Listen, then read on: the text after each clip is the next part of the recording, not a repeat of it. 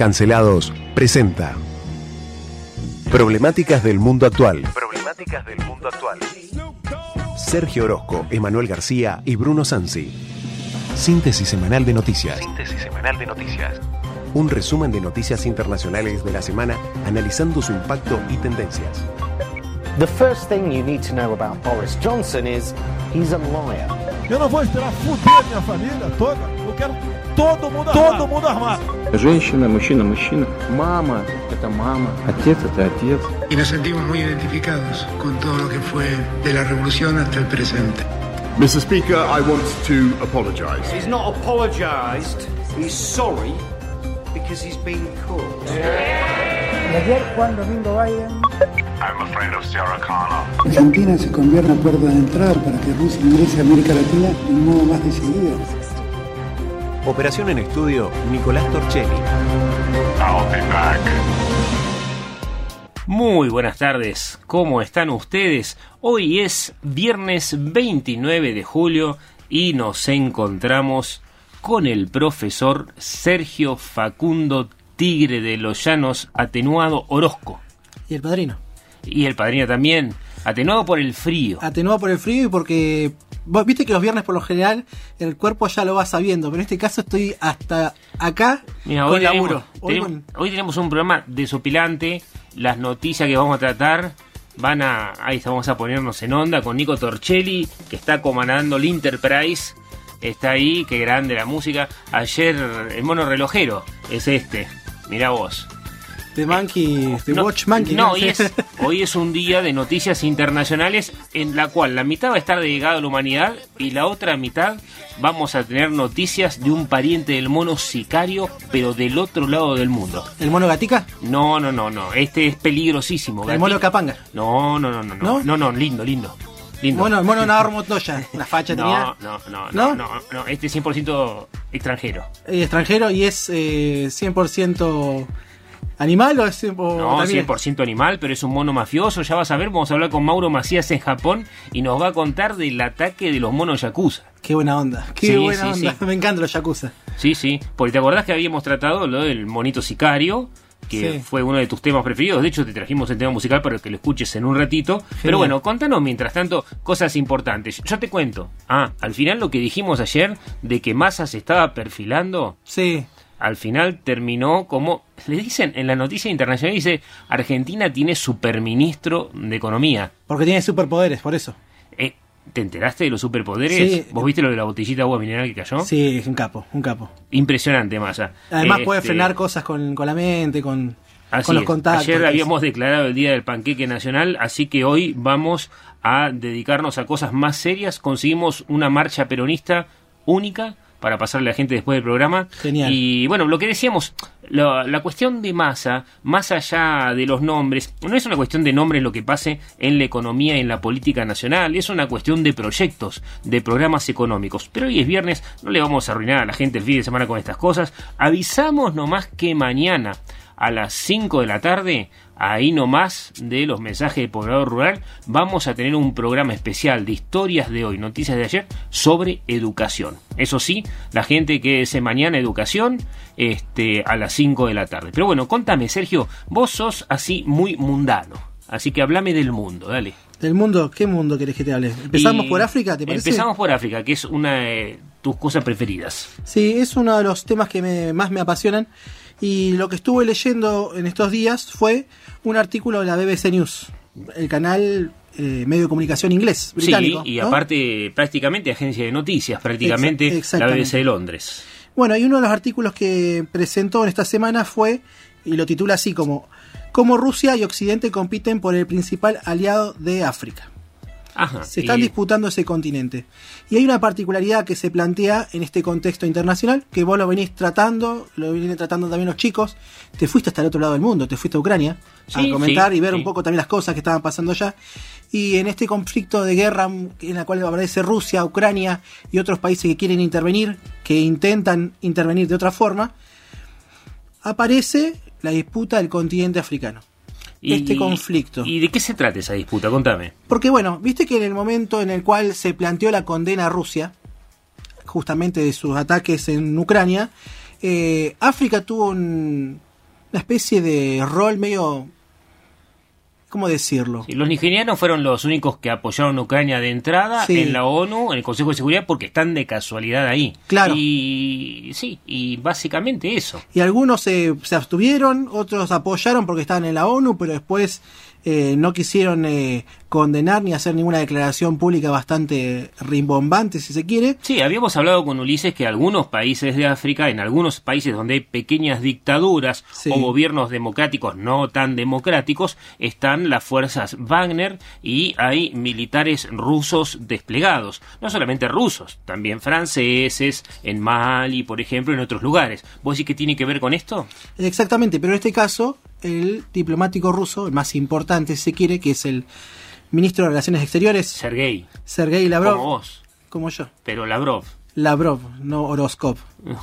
En este caso, estuvo de visita por diferentes países africanos. Estos son los casos de Egipto, Etiopía, Uganda y el Congo.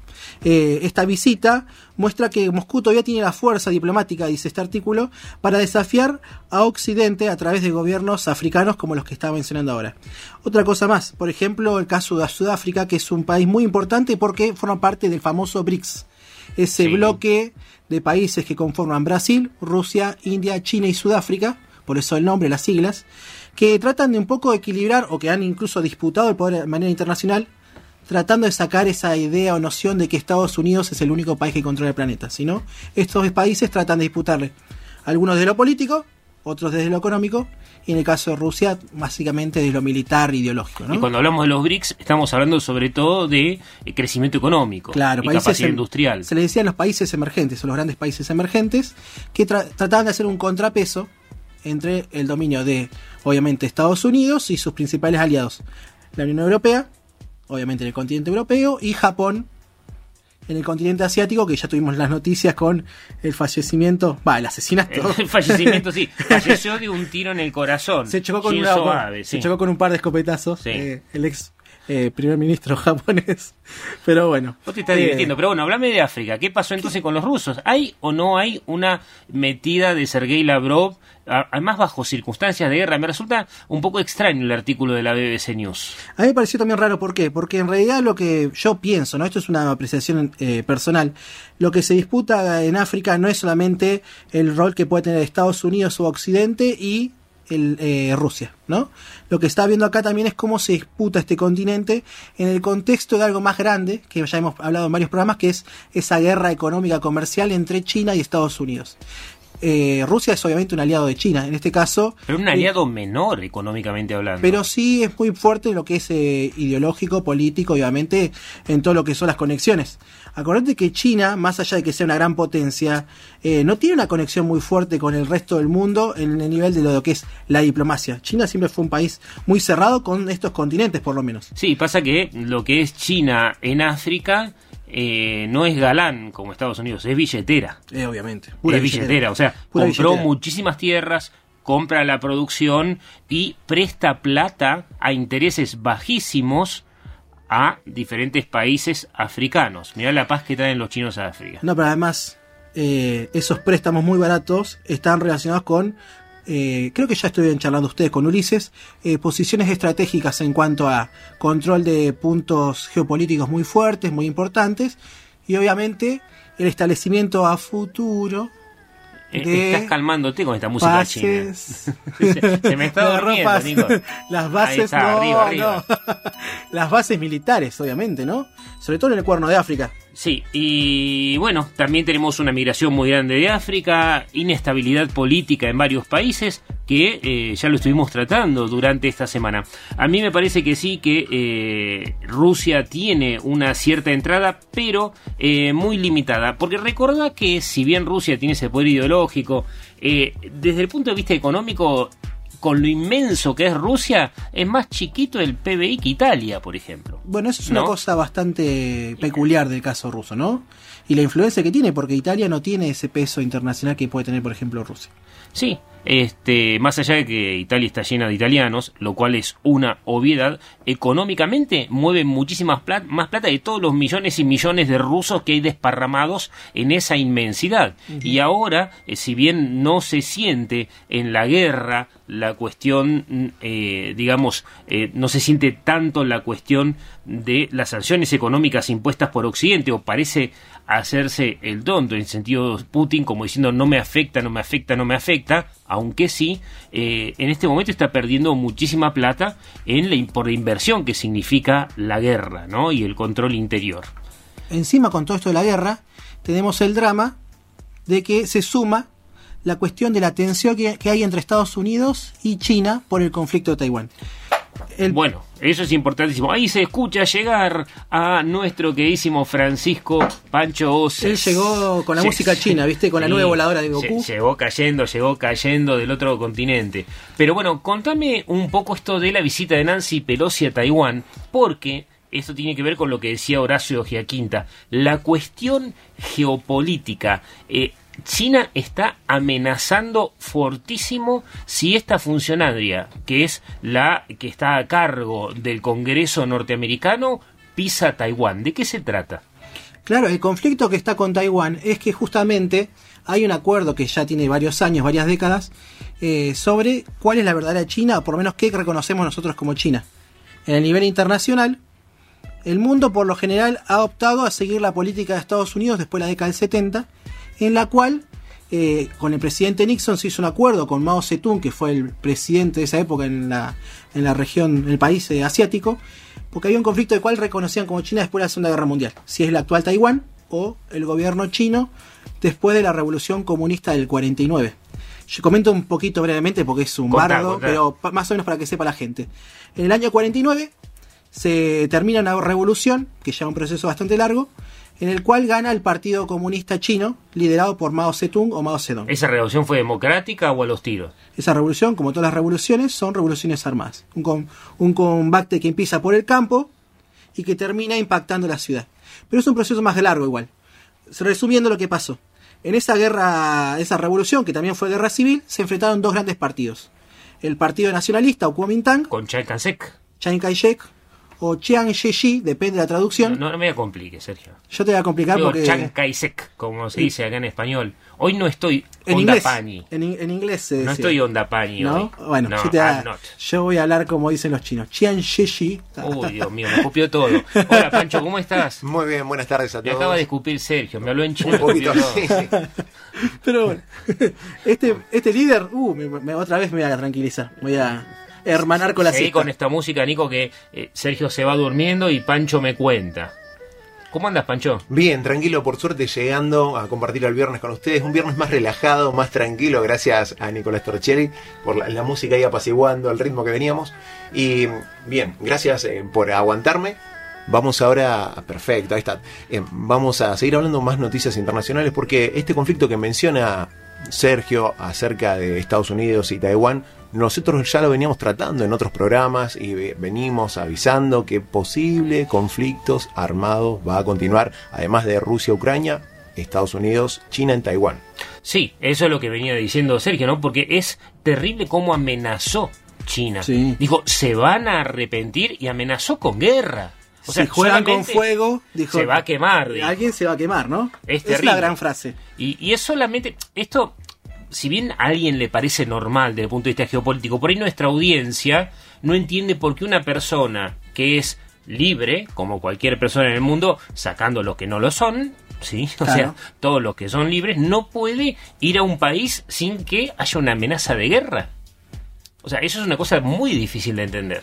Y mira, en este caso también hay acuerdos eh, binacionales o bilaterales en los cuales en la época de Guerra Fría China se posicionó y apoyó en cierta forma a Estados Unidos. Sí, pero ya contra Unión terminó la Guerra Fría. No, pero son acuerdos que han quedado y que bueno, obviamente algunos van a reclamar. ¿Y qué legitimidad tienen hoy en día? Y yo creo que el fuego ese que amenaza a Xi Jinping, yo no jugaría con Oye, fuego. Mira, hablando de jugar con fuego, ¿recordamos el fuego que recibió el monito sicario? Dale. ¿Sí? Este monito sicario vamos a hacer un pequeño relax en el programa. Vamos a escuchar un pedacito del corrido que le dedicaron y le recordamos a la gente de quién se trata. Porque este es el mono preferido. No, no, está en el estudio. Este es el mono preferido de Sergio.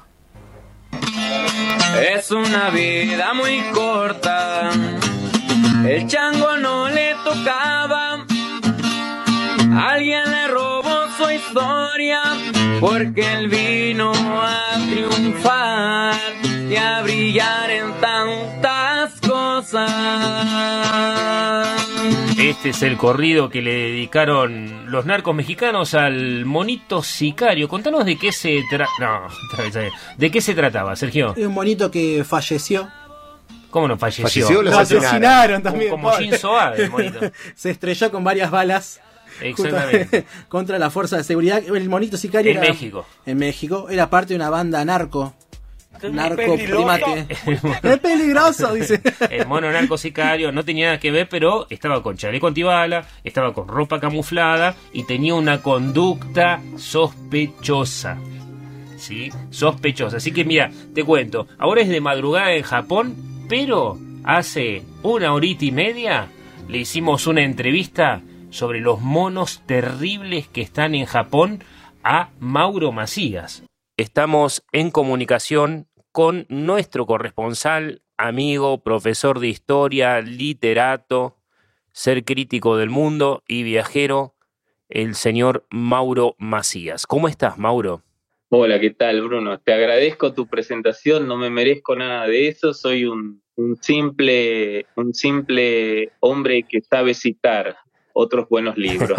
Eh, te, ma- te mando un saludo y te le mando un saludo a tu vasta y generosa audiencia. Mira, hoy es viernes, el cuerpo lo sabe, eh, vos terminaste tu jornada laboral japonesa, estás entrando ya en la noche profunda, entrando prácticamente en el sábado. Contame, Mauro, eh, nosotros acá le contamos a la gente, le hablamos del famoso monito sicario, eh, que fue abatido por las fuerzas federales, ese monito pobrecito que era compañero, tenía como colega un narcotraficante, iba con el chaleco antibalas, de camuflado, pobre monito, este, y fue todo un comentario acá en el programa. Estamos con la viruela del mono, eh, así que la vamos a llamar la viruela del monito sicario, pero ustedes en Japón tienen bandas de monos organizadas que atacan a la gente.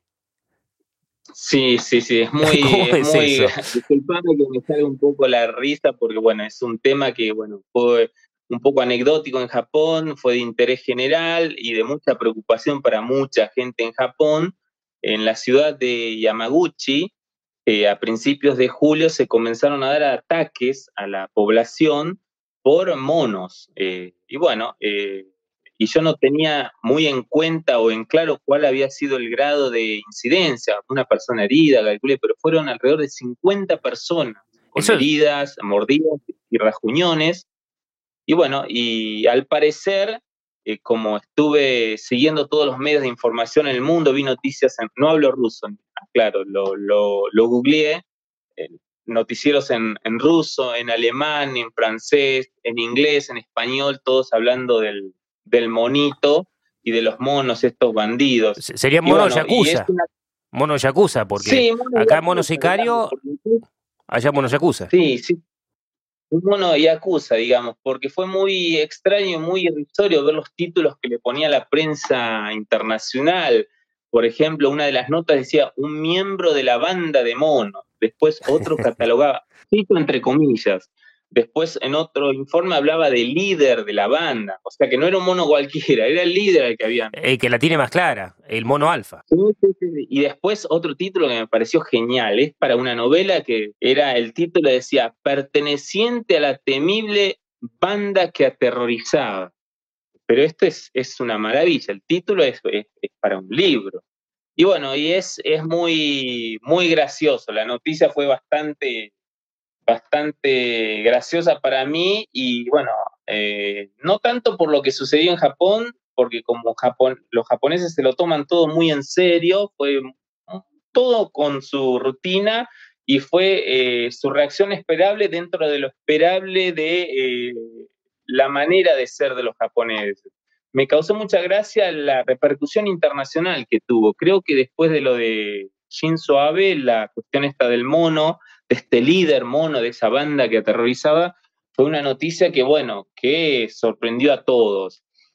Y bueno, fue bastante, bastante interesante. Pero como siempre, yo de todas estas noticias muy graciosas siempre destaco puntos esenciales. En Japón el tema de cuidarse las espaldas, no herir los sentimientos de otras personas, dejar todo en claro, no generar problemas, fue es siempre importante. Bueno, con el tema este del mono, que lo mataron y para evitar que algunas asociaciones de derechos de los animales y demás se quejaran, eh, bueno, el gobierno informó que esta, esta cacería, digamos, de este mono líder de la banda, perdón, es que me ría. Está bien, está bien, es el mono Yakuza, el mono Yakuza. Sí, se realizó primero, no lo realizaron las personas, los civiles, digamos, la gente de a pie, porque como ya hablamos, las personas no tienen portación de armas en Japón, no tienen armas, se contrataron a cazadores especializados. ¿Y que le pegaron un tiro en la cabeza? No, no, ¿qué fue? Primero se contrataron a cazadores especializados, después estos cazadores especializados se los armó con armas con eh, dardos eh, para dormir al mono, para inmovilizarlo. Y una vez que lo durmieron, lo inmovilizaron, lo llevaron, o sea, lo capturaron, lo, lo tomaron como ren, se lo llevaron a un centro donde fue investigado, no sé bajo qué condiciones y bajo qué pericias. Lo chuparon. lo chuparon al mono. Lo chuparon al mono, exactamente. Y se comprobó que el mono este era el, líder, no sé cómo. ¿Pero qué hubo? ¿Un interrogatorio hubo? Sí, al parecer había una persona que hablaba chino, mandarín, japonés y macaco. macaco yacúsico. Sí, Macaco Jacuzzi. Fue, fue bastante interesante. Comprobaron que era el asesino y después lo mataron. Así que bueno, ¿qué pasa? Como todo en Japón, lo que se hace siempre tiene que tener un justificativo ante los ojos de todos. Bueno, con eso buscaron el, el justificativo, ¿no? No, es, es muy interesante. Incluso las noticias que salían me causó mucha gracia los detalles, ¿no? Que hablan de un mono de 49 centímetros, de 7 kilos, y después que tenía 4 años de edad, ¿no? Es como que decir la edad es Pero, para que uno se ponga triste. ¿Eso en la vida de un mono qué sería? ¿Sería un mono menor de edad o un mono mayor de edad? ¿Merece ser ejecutado? Sí, es, es todo muy discutible. Hay que ver cómo está la, la legislación en cuanto a los macacos en Japón, ¿no?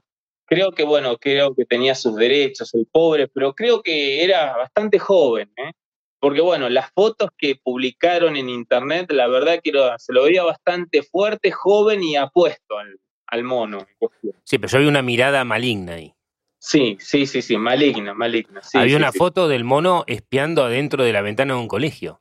Sí, sí, sí, sí, esta es una, una foto que, bueno, la verdad, no sé, no sé si decir dudosa procedencia, pero bueno, hay que ver de dónde son las fotos, pero bueno, la verdad que eh, impresionante, impresionante. ¿Y el resto de la banda de los bonitos fue desarticulada? ¿Los metieron presos? ¿Qué pasó? Al parecer, al parecer es muy interesante porque la organización eh, sindical de las pandillas de monos no funciona como las humanas con la eh, procedencia y eh, el proceder en función de un líder que los guía y los ilumina. Al parecer son personas individualistas porque se ha comprobado que los ataques continuaron después de haber matado al líder, pobre líder, ¿no? Los ataques continuaron, incluso hay ahora cazadores que, bueno, están buscando a, todo mono que camina, están disparando. O sea que a la persona que a algún zoológico se le escapa un mono, pobre, le van a dar un tiro a ese mono también, ¿viste? O sea, es terrible. Está bien. Bueno, esto ha pasado. Un mono mafioso, el mono yakuza japonés, 50 heridos 50 heridos. 50 mm. heridos, 50 heridos. Bueno, por supuesto hablan de eh, mordeduras y arañazos, eh, pero bueno, en función y teniendo en cuenta los titulares que le han puesto, pudieron haber puesto que iba armado con un puñal, una lanza, algo, ¿viste? Como para poner un, punto de intriga. Ah, que estaba desarmado cuando lo agarraron. Sí, se estaba, estaba desarmado, aparentemente desarmado, sin casco y sin chaleco antibalas, al parecer. Por eso fue que Al final el monito sicario mexicano era más precavido. Sí, sí, la verdad, la verdad. Y yo, y, y, con todo esto, una de las anécdotas finales de todo, siempre me río porque, bueno, la cuestión del mono este es una más de las preocupaciones en los tiempos de la Pax nipona, digo yo. Ajá. Es un país eh, tan seguro, tan limpio, realmente no sucede nada que, bueno, eh, la aparición de un monito y, bueno, y su banda ha generado un revuelo que, bueno, que incluso el revuelo ha generado un, un estallido de noticias a nivel internacional. Yo me imagino esta situación en Argentina de un monito en el conurbano, en bonaerense, un monito que está atacando a las personas. Bueno, me imagino que el que tiene que salir corriendo es el mono y no las personas, ¿viste? Sería un mono sabio. Exactamente. Sí, sí, un mono sabio. Bueno, vamos a estar atentos a ver si continúan los ataques de monos en Japón o eh, de alguna forma consiguen neutralizar este grupo de monos yacúsicos que, que aterrizan a la población. Muchísimas gracias, Mauro Macías, que pierdas tu tiempo hablando de esta cosa con nosotros, pero hoy es viernes y la noticia es real. Así que agradecidísimo. Bueno, te mando un abrazo y un nuevo saludo a toda tu audiencia y te agradezco. La verdad que, bueno, un esfuerzo intelectual terrible tratar de conceptualizar algunos detalles y puntos de vista respecto a esta situación del macaco yacúsico. y Sergio, ¿qué me contás? Impresionante que aún así, habiendo sido eh, capturado el líder, sigue el movimiento. El movimiento trasciende las individualidades. Pasa que eh, yo creo que, o sea, estoy especulando, pero yo creo que había un segundo mono que quería quedarse con el poder del mono yacúsico. Y lo entregó. Sí, el monito ninja. Ah, me, Sí, por ahí. me parece que el mono ninja, así Ah. que creo que está haciendo de las suyas y tal vez no sea un grupo de monos, tal vez sea el mismo mono ninja que se hace pasar por otros monos y piensan que los monos siguen atacando, no lo sabemos. Me hizo acordar esto a la historia de, de ese mono que fue ahorcado por los ingleses en la época de las guerras napoleónicas. No, ¿Sabían? contá. Claro, un mono que fue. Esto es una leyenda, una historia. Que cuenta que durante la época de la guerra, creo que en la ciudad de Hartlepool, eh, capturaron un barco francés y entre los que estaban ahí había un mono. Y obviamente le hicieron un juicio, porque viste que los ingleses tienen ese protocolo. y como, como, como castigo fue la pena de muerte bajo la horca. Esa es la historia del mono ahorcado. En realidad eso es una historia que por ahí que más o menos es media turbia la idea, porque en realidad parece que en realidad enjuiciaron y condenaron a un nene. Pero bueno, quedó... Pero creo que entre un nene y un mono hay una diferencia. Hay una diferencia bastante grande. Pero eh, hay un artículo que decía, es mejor quedar como el tonto que ahorcó un mono y no un nene, ¿viste? Mira vos, qué cosa linda que tenemos, ¿eh? Contame, Pancho. Sí, preguntabas si era mayor o menor el mono Claro, con cuatro ¿cómo años. es el tema de la edad? ¿Es imputable o imputable? el No, de más allá de si es imputable o no imputable para que la audiencia conozca un dato, llegan a vivir 33 años, así que era un mono bastante joven. Te comento, yo también estoy investigando. ¿Sabes cuál es el mono que salta más alto que un árbol? ¿Cuál? Y todos, los árboles no saltan. Uy, Dios. Dios mío, qué mal, qué mal que tenía. ¿Sabes qué? En homenaje a nuestro nuevo superministro, nos despedimos hoy viernes con la marcha peronista alemana. Muy buen fin de semana. Vorwärts peronistische Jugend, vereint werden wir triumphieren. Lasst uns zusammen marschieren, stimmet an an unser Lied. Viva Peron, viva Peron, kämpfen vereint für die Ordnung. Für uns scheint die helle Sonne, denn wir sind die letzte Hoffnung und folgen treu Juan Peron. Peron, Peron, du bist genial. Peron, Peron, mein General. Du machst das Land frei und sozial und kämpfst gegen das Kapital. Nieder mit der Unterdrückung, nieder der eisernen Ketten. Lasst Argentinien uns retten der Knechtschaft befreien. Wir sind das Heer der Befreier, damit das Recht beherrscht das Land. Tilge nun den falschen Schleier, komm dazu, reich mir die Hand. Peron, Peron, du bist genial. Peron, Peron, mein General. Du machst das Land frei und sozial und kämpfst gegen das Kapital. Du großer Sohn Argentiniens, Retter des einfachen Volkes, weist uns den Weg des Erfolges. Führe uns ab Peron, viva Peron, viva Peron, bald blühen für uns goldene Zeiten,